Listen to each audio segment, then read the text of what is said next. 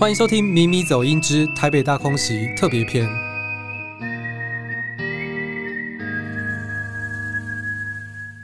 我是米走创办人 KJ，我们今天很荣幸邀请到台北航袭电玩的历史顾问、台湾史的研究者陈立航。啊，各位听众朋友，大家好，我是陈立航。那立航在录音之前，其实我们刚刚就在讲蛮多战国史，还有以前阿公的事。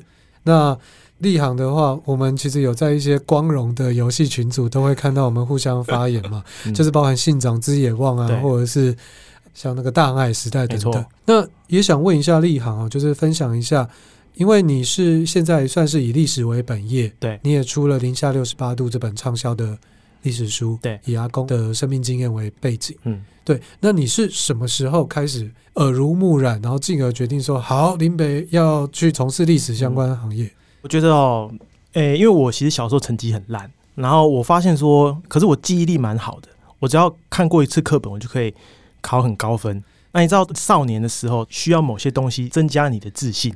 那历史现在也是对对啊，现在也是 历史，就是可以让我哎、欸，好像维持一点，好像我有有一项不会输给人家的这样子的一个事情。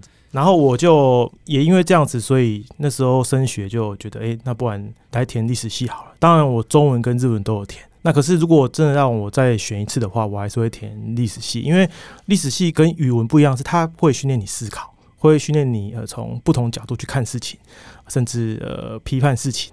那学历史之后，因为我父母亲他们是很虔诚的佛教徒，那可是呢，我我发现我去读一些佛教史之后，我就可以挑战他们，我就可以跟他说：“你一直跟我讲说某个皇帝很好，可是他有消灭过佛教。”哎，然后我就觉得，哎，我获得很多和我父母亲抗衡的能力，这样吵架的素材，呃，对，吵架的素材，顶嘴也可以顶得很文雅哦。我阿公从小其实也是跟我讲台北大空袭。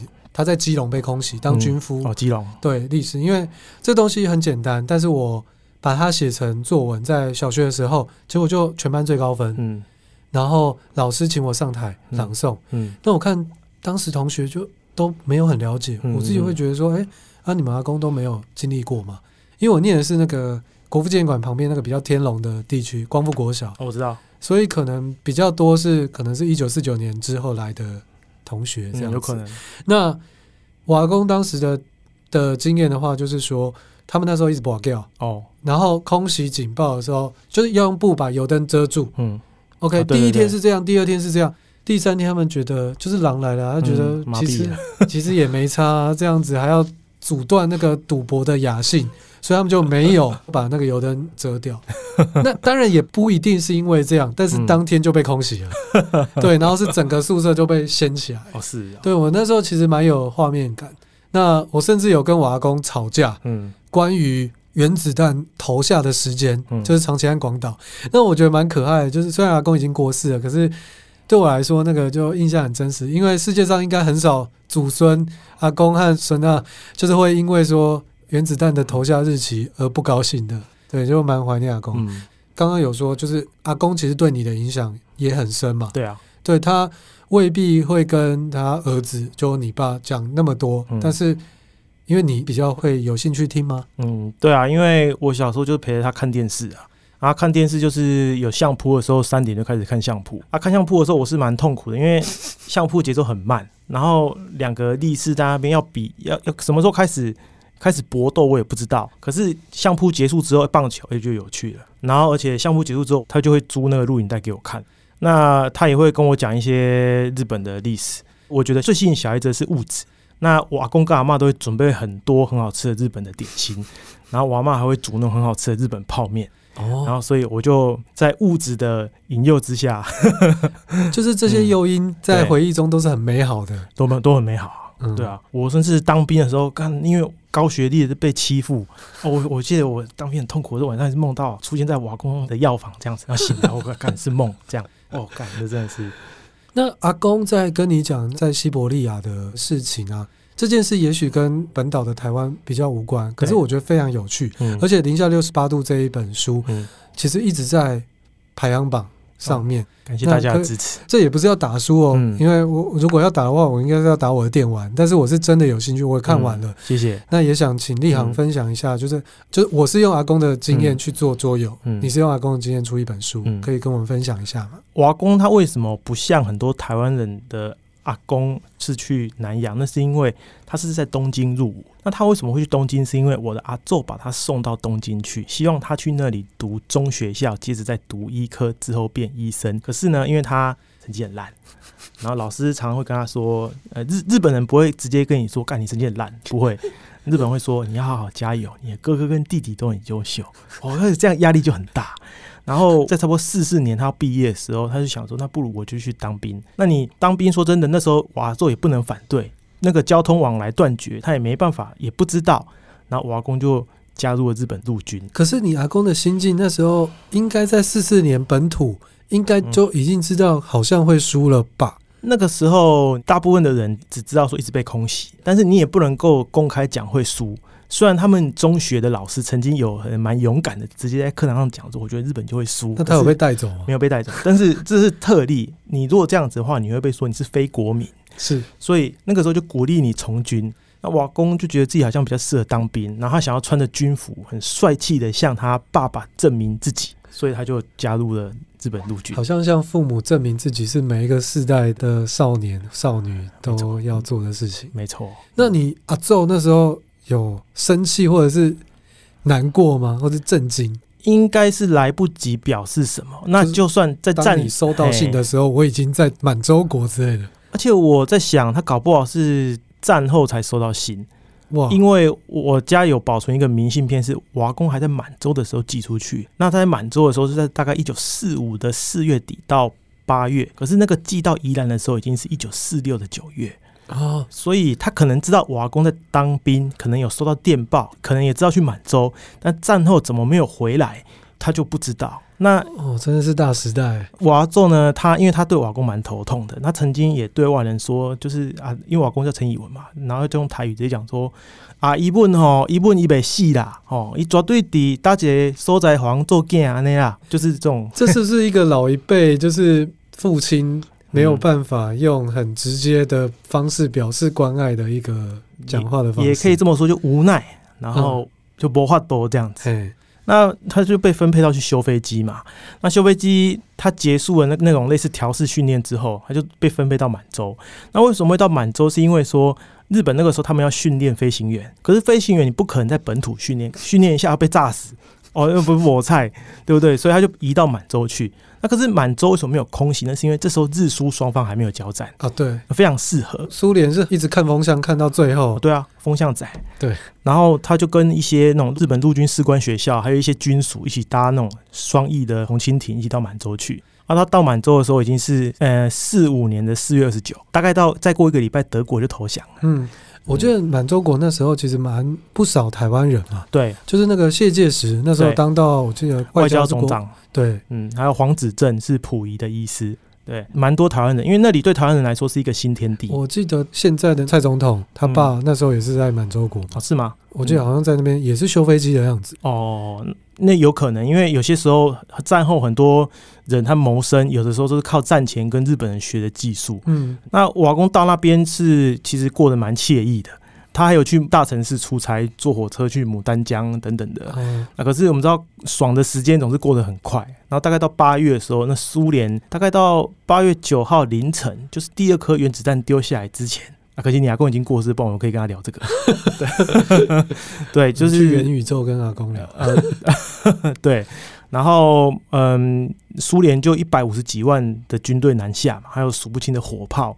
那他们那个军队因为是算是后勤部队，所以就一直撤退。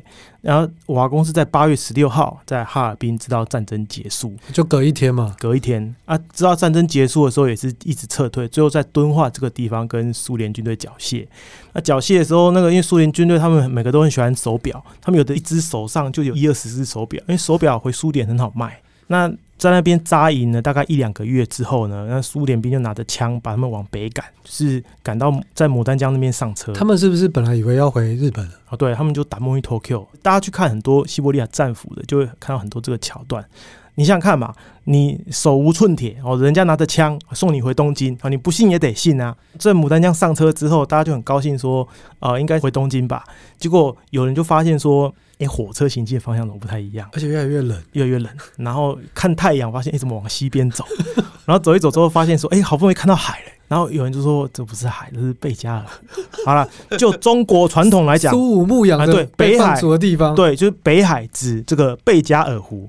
那他就是在那个泰瑟特下车。那如果听众朋友有看过三崎丰子的小说《不毛地带》的话，不毛我还没看，没关系啦，反正那个很厚，超厚的。然后《不毛地带》的主角他就是在这个地方下，也是在这个地方被关押过。嘿，那瓦工他就是在泰瑟特这边下车。那泰瑟特它是一个，嗯，它是西伯利亚铁路中间的一站。那他一开始是先分配到农场。那农场幸运的就是说，它是生产食物的，大家死亡率比较低。他就每天负责，有的时候像我们国军不是超过三十度不能去外面出操，嗯、哦，西伯利亚也有，它是低于零下三十度，你就要在室内。我靠，对，你超过零下三十度，干你出去外面就送死啊！那你零下不用三十度啊，零下二十度、十五度应该就快死了吧？对，而且零下大概。二十几度，我去武贺营养博物馆，它的有个看板就写说，在这么冷的天气，香蕉会硬的跟铁锤一样。然后你可以用香蕉，然后来钉钉子，你就不用去特例屋，有没有？就要钉桌子，你就拿香蕉这样，扣扣扣，完了就可以钉了，这样子。那阿公那时候会觉得可能会死吗？因为我觉得充满未知和危险和恐惧，还是阿公神经比较大条。我问过他这个问题，他没有提到死，那他就是说不晓得在这种地方要被关多久。也不得晓得回不回得去，会不会是因为那时候比较年轻，应该十八十九岁而已啊，嗯，少年了，呃，少年就比较什么都不怕，哪像我们现在怕东西。如果我现在快四十岁，三十几岁，然后去那边应该就觉得，啊、嗯，人生大概就这样，讲一讲好悲伤，而且这么悲伤，适合喝酒，对，喝酒喝酒。在泰瑟特之后，嗯，他在那边多久？那边也有台湾人吗？然后没有，都没有，没有，因为他的中队几乎都是全部都是日本人，他连朝鲜人也没有碰到。有些日本战俘会在那边碰到德国战俘，然后可是瓦工也，也太远了吧？对，那德国战俘呢，很勇敢的跟苏联抗争，还有人呛苏联的苏联士兵说：“等我们回德国，我们要再打回来。”可是日本没有啊，乖乖的啊，叫你盖一个战俘营把自己关起来，就盖一个战俘营把自己关起来，然后叫你超时工作就超时工作。我记得这件事在另外一本书，我忘记是谁写，他在讲海南岛哦，海南岛的战俘回来，好像什么什么玩吧，嗯，他也是在讲说日本人就。投降了以后就很乖啊，对啊，很乖啊，跟狗一样，对啊，这样讲不太好，但是就是真的是这样，嗯，嗯，就跟民族性真的有真的真的有关。对，那阿公在那个时候会被认为是台湾人吗？那时候苏联有这样的概念吗？还是他觉得你们通通黄皮肤都是都是日本人？嗯这问题问的非常好。有些像汤守仁，他就是表示自己是台湾人。汤守仁也待过西伯利亚战俘营，那他就被放出来了。那我阿公呢？因为我们家在日治时期是国语家庭，那也改日本姓名是皇民化的。对，他甚至那时候连闽南话都忘记怎么讲，所以你那时候是宜兰，所以你们城那时候改姓成改景山，我也不知道为什么改景山，可是我山景反过来嘛？呃，就是那个风景的景，然后那个三月的山，OK，就是牙妈。然后我叔公是说，他景山那个台语不就跟晋赏很像？他说没有，不过跟这没有关系，因为他那时候自我认同就觉得自己是日本人，这很正常。他连闽南话都不会讲，所以他也没有向所方表达自己是台湾人。而且那个时候封锁，他一直知道台湾变成中华民国是在他一九四八年回到武赫的时候。好惨，哎，不是好惨啊，就是那是一个，然后本来就很惨啊，大时代的一个变化。对啊，那警察还唱中华民国国歌给他听呢。那警察从基隆回来的，然后警察还跟他说：“你回去要读《Purple Moth》。”然后化工的那是什么？黑人问号就是杀小，那是波波波波，那是北洋政府按照日本的五十音来改造的发音的方式。我印象中是这样。哦、是啊，然后他那时候就跟我说：“嘿，你就唱中华民国国歌给我听啊！我也是听到这个熊那边杀小瓜。”这样讲。然后他在西伯利亚大概待了两年多，在四八年五月的时候，因为他后来。有先去医院工作，又去修铁路。那铁路修完之后，他就得以遣返嘛，他就在纳霍德卡，哦、火车终于没有再往西开了。那在纳霍德卡这边等船，他搭的那个船叫做信浓丸。嗯、哦，信浓丸，如果各位有看水木茂的漫画，跟水木茂搭的是同一台船，就是鬼太郎的作者。对对对，就是有看昭和史的，我有四大本。呃，对，它里面有一本不是他坐船去东南亚，然后他去拨那个船壁，然后船壁整个铁片掉下来，然后船长跟他说，这个船会浮起来就是个奇迹了，就是很破旧。呃，对，就是他说鱼雷从旁边射过去，这个船都会沉。不要说没有没有击中就没有击中，从鱼雷从旁边过去，这个船都会沉。嗯，可是这船在瓦工的时候，它船龄已经五十年。那就在瓦工到武赫这边，瓦工也是在武赫知道说，呃，武赫的引洋援护局就跟他说，呃，你已经不是日本国民了，你是中华民国国民。虽然说因为这样子配给是有比较好，可是就是对他来讲是一个更不知未来在哪里的一个状态。其实西伯利亚零零星星都会有一些台湾人，有几个台湾人就是被被 Q 做会，就是大家都集合在一起之后，然后就呃，他们就不能留在日本了嘛，于是就先被送到上海去。那送到上海去，呃，因为待过西西伯利亚战俘营，在那个时候是蛮敏感，所以我在国史馆的史料里面就有看到一个资料说，里面就有记录说，陈以文等其他七人待过西伯利亚战俘营，其思想如何？特别注意，特别注意不是说像我们现在搞特别注意，我看你一下，不是这样，是哦，他一下船就被关。就很担心是思想犯，或者是被共产党。而且因为语言不通，没有人会中文，哦，所以你阿公不会讲，他连闽南话都忘光了啊。后来是同行有一个人家里在瑞芳开煤矿公司，然后派人送钱来上海，然后台湾同乡会把他们救出来。那个人家里还出钱，然后才从上海坐船回基隆。那在基隆又被关。后来很多日本人，我们知道说小熊英二，他的父亲可能回到日本之后两三天就回到家。可是我阿公还有其他一起回台湾的台湾人，他们其实过了五六个月才回到台湾。这我觉得就是我这本书和日本每一本写西伯利亚战俘的最不一样的地方，就是日本人再怎么写，他们都没有办法呈现在这过程当中殖民地人民所受到的痛苦。要呈现出这样子的痛苦，只有台湾人跟韩国人写的西伯利亚战俘的这个书籍才有。这也是我觉得我这本哦比。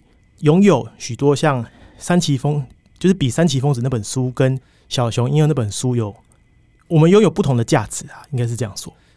那在这个过程中的话，其实你有这些经验，这也是你会想去东大念书的原因吗？因为那时候硕士毕业就一直想说要再往上念，那我那时候就想说，那要怎么样能够让自己未来。进学界找教职比较有竞争力。那正常来讲，大家都会先往国外找。那对我的研究取向来讲，当然是第一优先是往日本。那因为我的老师中书命，那刚好有就是有认识的老师，应该说他们以前师门的老师是在东大。那东大也是一间，如果可以从这间学校毕业的话，那之后对于找教职是蛮有竞争力的。所以我那时候就去东大。不过因为我 可以说是我高估了我自己的能力。那我东大的时候其实是压力是蛮大的。我在那边，其实虽然说我们研究是没有人像我一样半年之内就是上台报告三次，然后我们同研究室中国人看到我又要上台报告，然后就说：“哎呀，学长，怎么又是你？你要报告多少次啊？怎么又是你来报告呢？”就这样。然后后来第一次没考上之后，因为我是师费去的，那我想了一下，说再拼一年我也没有把握，我就回台湾。啊，回台湾那个时候是就像职棒球员被战例外一样。然后我太客气了，那那那我那时候就每天关在家里，我好像就只有打球跟看棒球，这是我唯二的兴趣。然后我觉得这个时候我的心境就跟那些战后从西伯利亚回来的战俘差不多，就是回来面对的社会都跟之前社会环境不一样。拔剑四顾心茫茫啊！对，我太太有先告诉我说，你要不要把这个你阿公的改编成一本书？啊，我那时候跟我讲说，好啊，那反正我不在学术界了嘛，我要做一些我喜欢的学术总可以吧？总没有人后来有意见的嘛，我就归起来自己做。然后一边做，我会觉得说：“哎，这些军人，这些卤蛇跟我都好像，我们都好卤哦。”对，我就非常有亲切感，你知道吗？然后我就开始找资料，大概花了一两年时间就把它写好。那写好那天晚上，我就不知道，就梦到我阿公。然后我就我阿公就坐在那个沙发上，你知道老年人，你阿公应该也会，就会把头往后梳梳油头。我阿公是平头了，哦，是哦，那他比较吵。我阿公他会往后，然后会穿日本的和服，就像太宰治那样。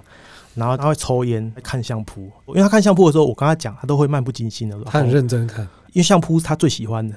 然后我就跟他说：“阿公，我吹一根小话。”伊讲：“哦，真厉害啊！啊，你写偌济字？又讲写四五万。伊讲：“哦，安尼哦，遮济哦。”啊，讲完就继续看相扑。我醒来，好棒哦！嗯，对，我也想梦到阿公，阿公会来找你的，真的。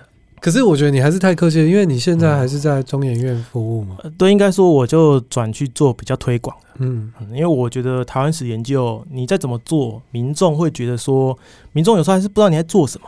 那可是你不赶快把台湾史的研究让民众了解，让跟社会接轨，应该说它可以。解决现在台湾社会很多问题。真的，我要自白一件事，我是大学联考的最后一代，嗯，我也是念国立编译馆的教材，嗯，所以台湾史是完全不考的。对，那我觉得这件事话是这样，我觉得台湾史真的很 sexy，但是前提是你要去钻研下去。对啊，当年就是课纲在做微调的时候，嗯，我自己也是觉得，因为我念中国史嘛。我大学联考那时候也是跟你一样，嗯、我历史最好，嗯、然后历史那时候满分是一百分，嗯、我历史的考试我记得我写二十分钟不到我就趴下去睡，嗯、睡醒就交卷，然后在联考准备之前我只念一次，嗯、然后我考了八十九分，应该是全国前一趴这样，好屌！我觉得历史是一个逻辑和故事，嗯、所以我念到军阀还有国共内战的时候，那时候读都读不懂，嗯，很那很就是奇怪，就是怎么越打越输。就是应该是说，一直打胜仗，然后一直转进，嗯然后一直撤退，然后这到底是什么屁？对啊，就这样啊。其实我在那个时候，我一样会觉得中国有五千年历史。嗯那其实也有看博洋的《资治通鉴》等等，它的历史底蕴其实真的很多。嗯那如果只看台湾史，会不会太浅薄了？嗯我后来四五年专心做台北大空袭的时候，其实我就觉得我错了，因为。人真的要对土地和过去的记忆谦卑，因为你觉得没有，是因为不了解，而不是这个土地没有故事，它太多故事了。只是我们要怎么去诠释？就是我们在另外一个访问小邓有说，台湾在这几百年的话，其实一直是被统治者。那我们也并不是说要煽情的说台湾人一定要怎么样，而是说我们一直没有一个信心去诠释自己的故事。对啊。然后这件事其实到现在还是一样，嗯，而且当然社会上有非常大量的不同的意识形态和生命的记忆，比如说四百年前就来的人，更早几千几万年前就来的原住民，一九四九年来的外省人，嗯，等等。那我觉得这些的话就是。我们如何去诠释？我觉得这是我们这个时代，还有接下来的时代，如果台湾还可以存续，嗯的话，一定要面对没有办法回避的一个问题。没错，这也是我想做台北大空袭，因为本来没有那么期待，就是在那时候，那时候真的只是觉得阿公的历史，嗯，这个好玩，合作的游戏，赢就一起赢，一起输。但到后来越钻研，会觉得我真的很想把这个赚钱的东西，就是跟大家分享。这部分也想问一下立航，因为我们毕竟是游戏，游戏会要跟游戏性、史实、美学，嗯，一直做一个平衡，嗯。那桌游其实已经这样，但是电玩的话，因为它可以呈现的载体包含声光效果，那些实在太多了。我们其实，在过程中的话，其实一直做一些拉扯，比如说，当然除了你之外，也有请教像呃米基来袭的张伟斌博士等等的。那对于你来说，一个电玩的历史顾问，嗯。嗯，跟其他的历史顾问有什么不一样？因为你其实也有算是监制过，包含我记得漫画，嗯，还有其他类似载体的历史顾问，嗯，可以跟我们分享一下吗？其实你真的要当历史顾问是很简单，你只要要求说，不管是什么载体，都是要做的像历史一模一样就好。就算没有办法做的像历史一模一样，你也要选择一个相对可能的选项。哦，可是如果是这样子的话，那对于知道这段历史的人来讲，或者是对于游戏性来说，它其实是会牺牲很多。所以从我开始做漫画，我就一直在想说，要怎么能够让就是我所做的游戏，我所做的漫画是好看。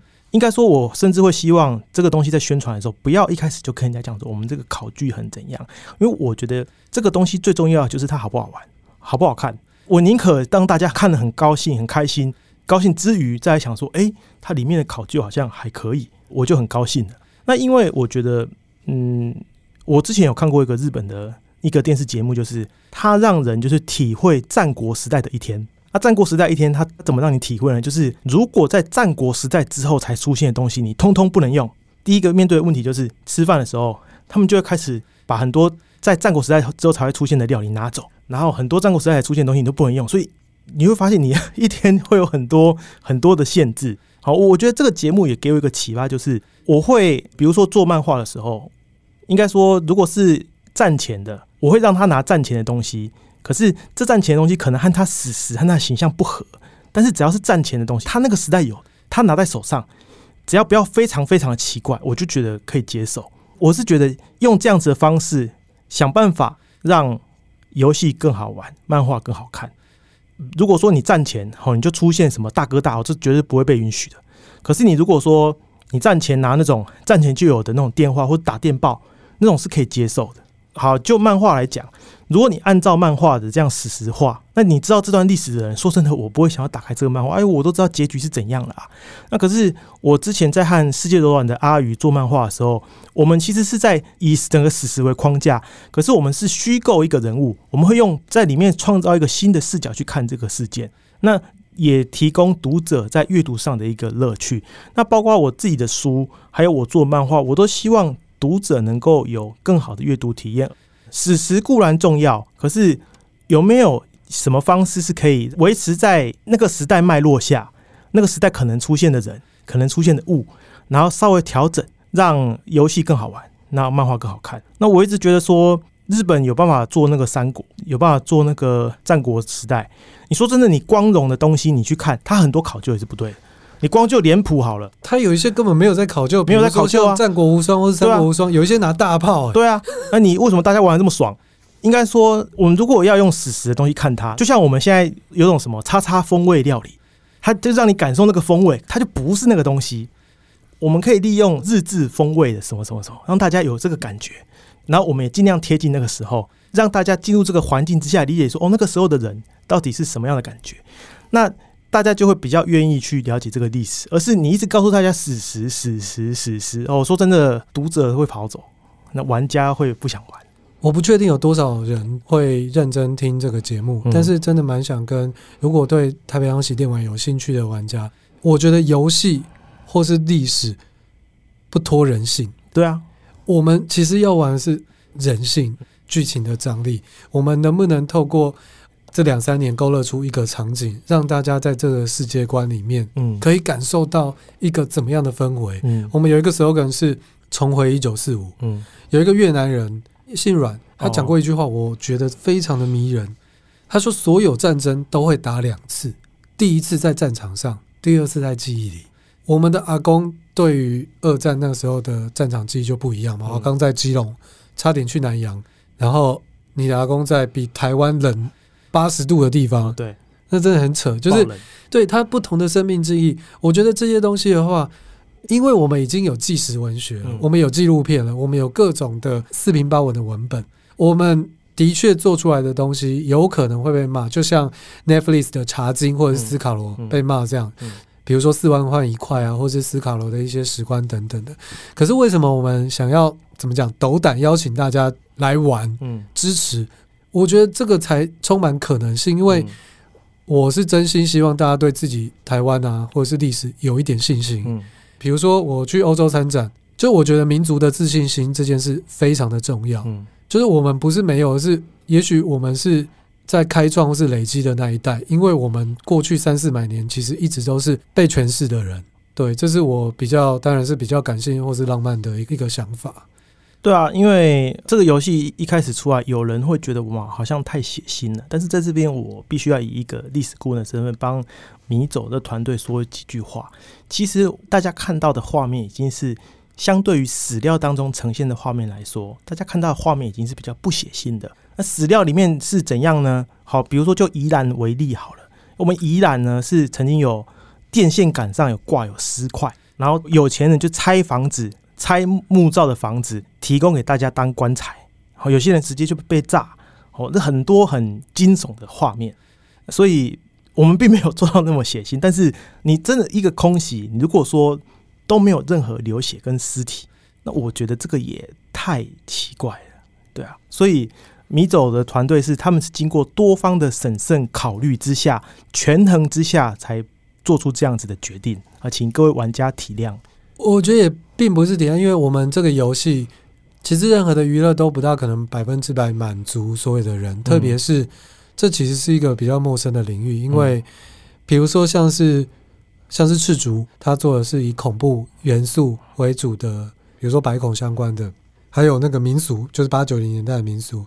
那比如说去年底。做的非常好的，我们非常希望可以效法廖天丁。嗯、他做的是更早以前的一二零年代的廖天丁，哦嗯、对，那非常酷。不过它就是有一些架空，比如说它里面有一些机器人或是一些机关，那根本就不大可能出现在这个时代。嗯、台北阳喜电玩，他选择的是一个接近这个时代氛围，但我们又想要有一些比较创新的，或者是在那个时代氛围之下，也许并没有，但是意料之外、情理之中的一些。剧情铺陈，嗯，这个部分的话，呃，身为制作人，我是真的由衷的希望大家可以去感受，嗯，对，然后也非常谢谢立行在这段期间各种的，因为我们应该蛮多奇怪的问题的，不会啊，我觉得越奇怪对我来说越有挑战性，我会想说可不可以找到，比如说日治时代的那个警察到底是有没有络腮胡啊之类的，络腮胡应该是没有，络腮胡比较像是明治时期的军人，OK，他们都会留一些那种。八字或是希特勒吗？呃，有一个是这样子，我们知道八九零年代有很流行的女性发型叫半平山。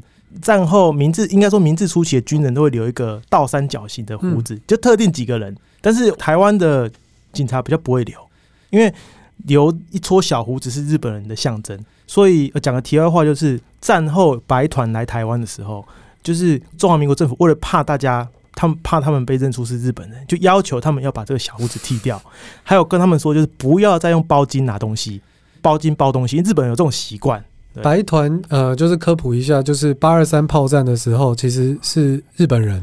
诶、欸，有人说是根本博，但根本博和白团的人其实是不太一样。白团的主要的首脑是富田直亮，对，那呃，我刚刚讲的要求他们把小胡子剃掉，主要是这边这样。那是不是好像也有看过？就是说刺枪术也是白团，嗯，单兵战斗教练就是。刺枪术我不确定。OK，那最后也想跟立航讨教一下，就是我们其实一直在做沟通，嗯、不管是书或者是电玩或是桌游。嗯、那对于比较不同的意识形态或是生命经验或者史观，嗯，你会怎么样去怎么讲邀请他，或是进行一些沟通？嗯、因为这并不容易。对我来说，很多。我先就我们读台湾史的人来讲，很多人就是会觉得说，哈哈，你好像读台湾史就好，你就知道台湾的事情就好。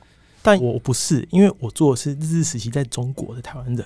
那我觉得大家读台湾史之外，还有一个史要好好的读，那就是中国近代史。那你你中国近代史要好，你才可以破解许多现在可能意识形态和我们不一样的人，他们可能接受到的东西，可能和真正的中国近代史是有点不一样的。